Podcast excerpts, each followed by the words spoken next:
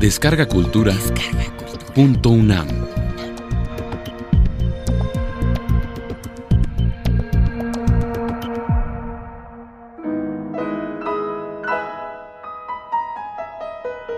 Venenos, envenenados y envenenadores.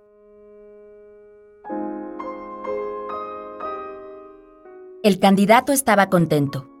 Según la última encuesta, era muy probable que ganara las próximas elecciones. Había que preparar bien el camino.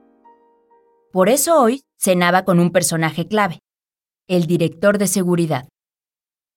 Poco tiempo después de la cena, un fuerte dolor de cabeza lo obligó a retirarse. Al día siguiente, los dolores de estómago y de espalda fueron insoportables y le impidieron asistir a las presentaciones planeadas. Ningún medicamento lo aliviaba y el terror empezó a apoderarse de él cuando se vio en el espejo. Su rostro, que había sido el de un hombre bien parecido, ahora estaba tapizado de pústulas y quistes. Su aspecto era monstruoso. Al practicarle análisis de sangre, se encontró que contenía una concentración elevadísima de un veneno llamado dioxina. Esta es una sustancia que es materia prima para la obtención de un herbicida llamado agente naranja, que se usó en la guerra de Vietnam. La dioxina produce la proliferación de unas células llamadas macrófagos, que generan una reacción inflamatoria exagerada. Esta hace que los poros se tapen con queratina, lo que da lugar a los quistes que dan el aspecto monstruoso a la cara.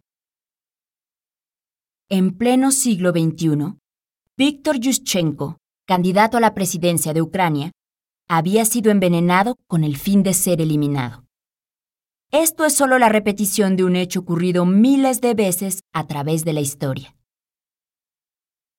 Los venenos, los envenenadores y los envenenados son una de las partes oscuras de la humanidad.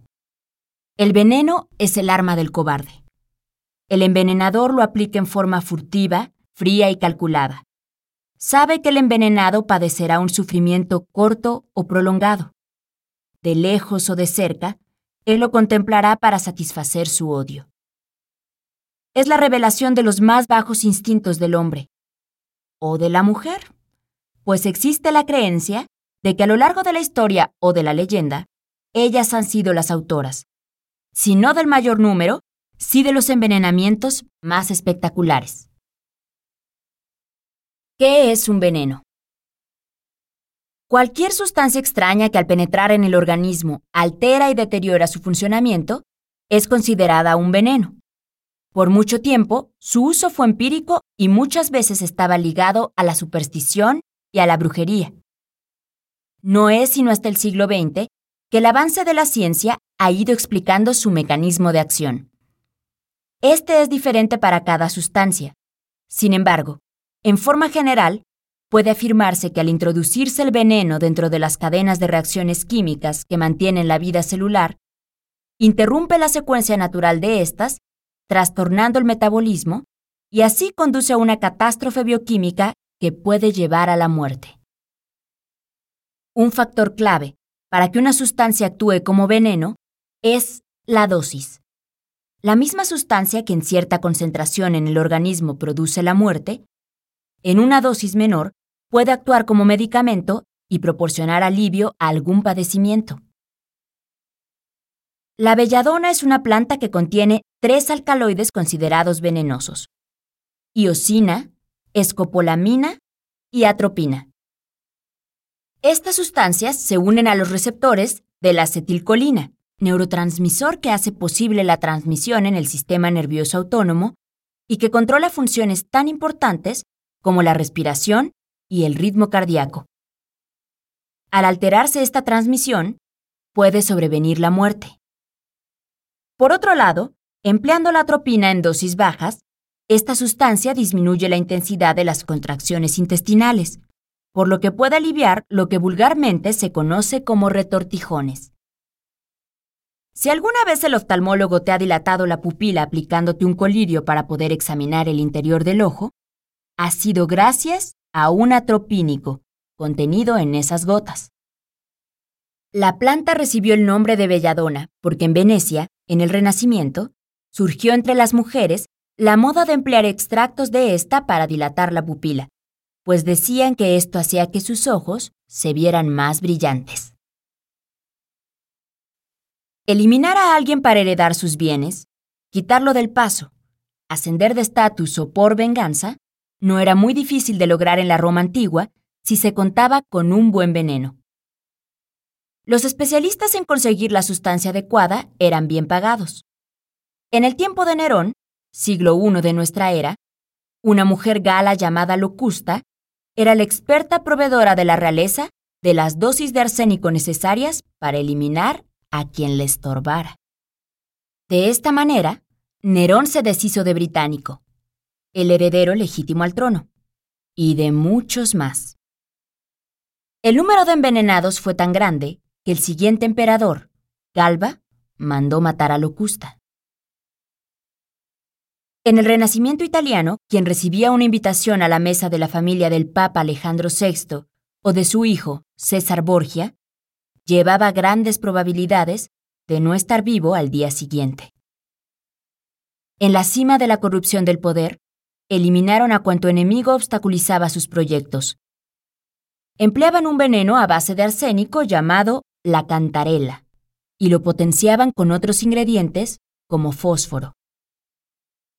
En el siglo XVII existieron dos famosas envenenadoras que preparaban sus pócimas a base de arsénico.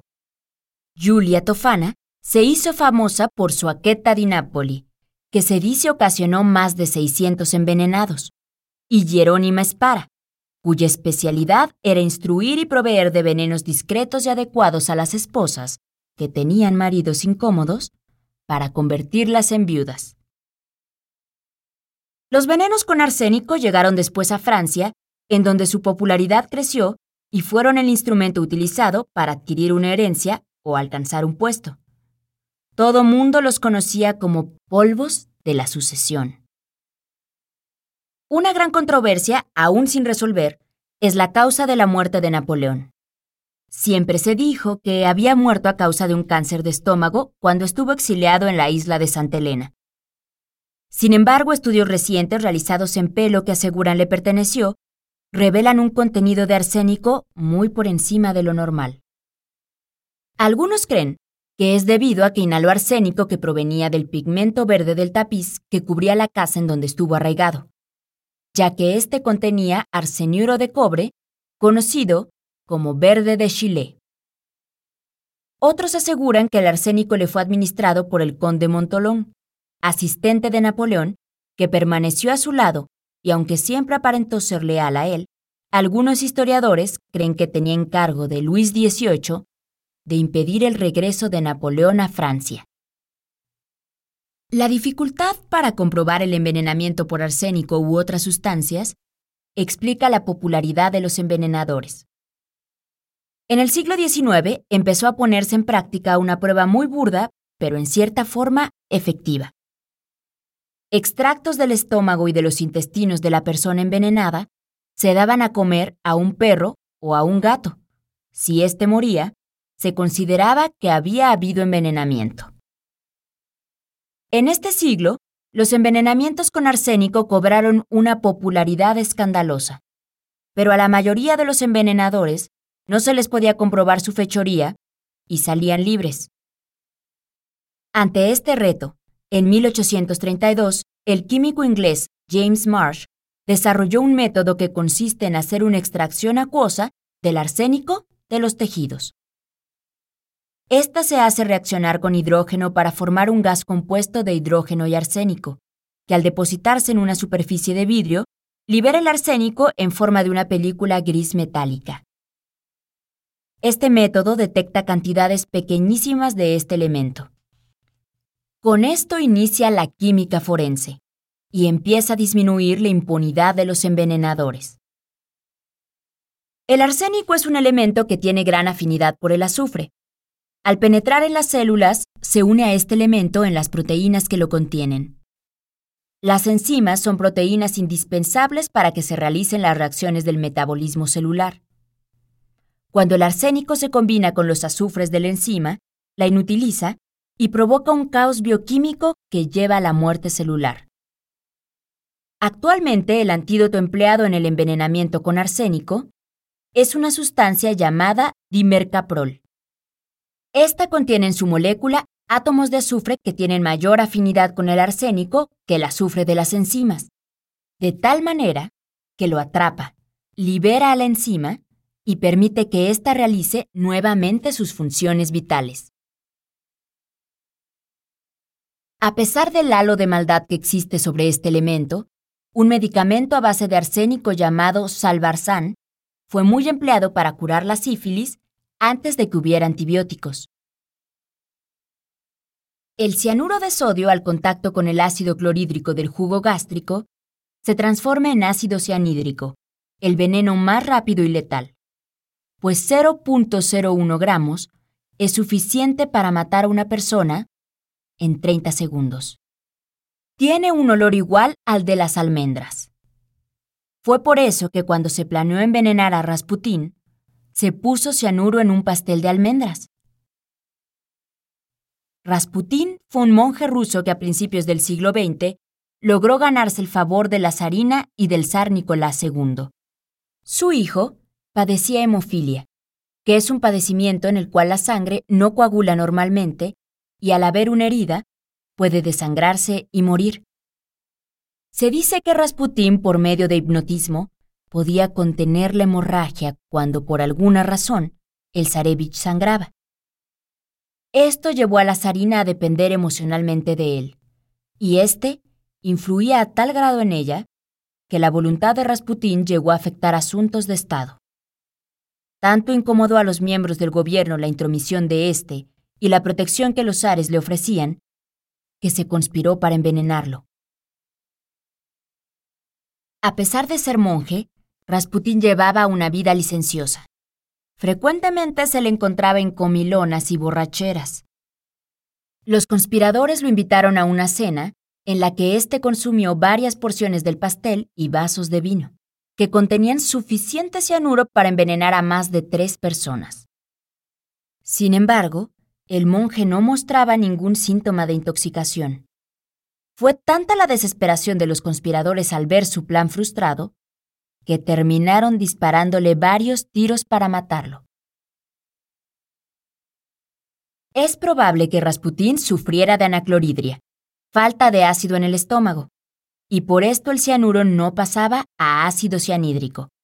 Pero en aquel tiempo, el hecho hizo que al monje se le atribuyeran poderes diabólicos.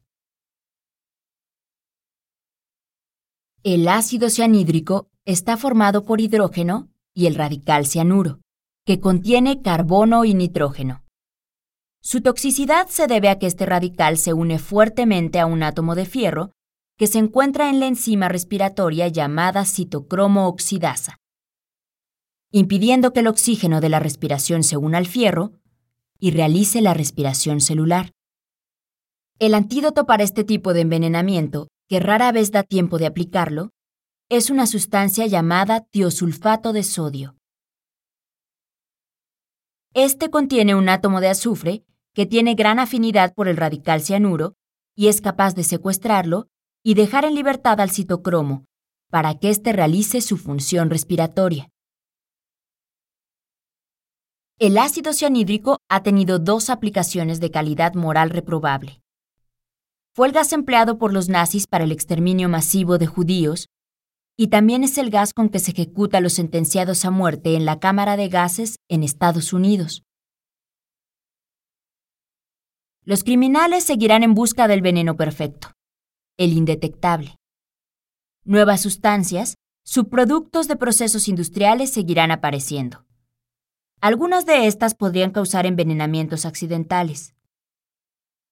Ahora la ciencia cada día tiene más posibilidades, no solo de detectarlos, sino de conocer su mecanismo de acción, lo que ha permitido encontrar al antídoto que lo contrarresta e incluso controlar sus propiedades para usarlo como medicamento.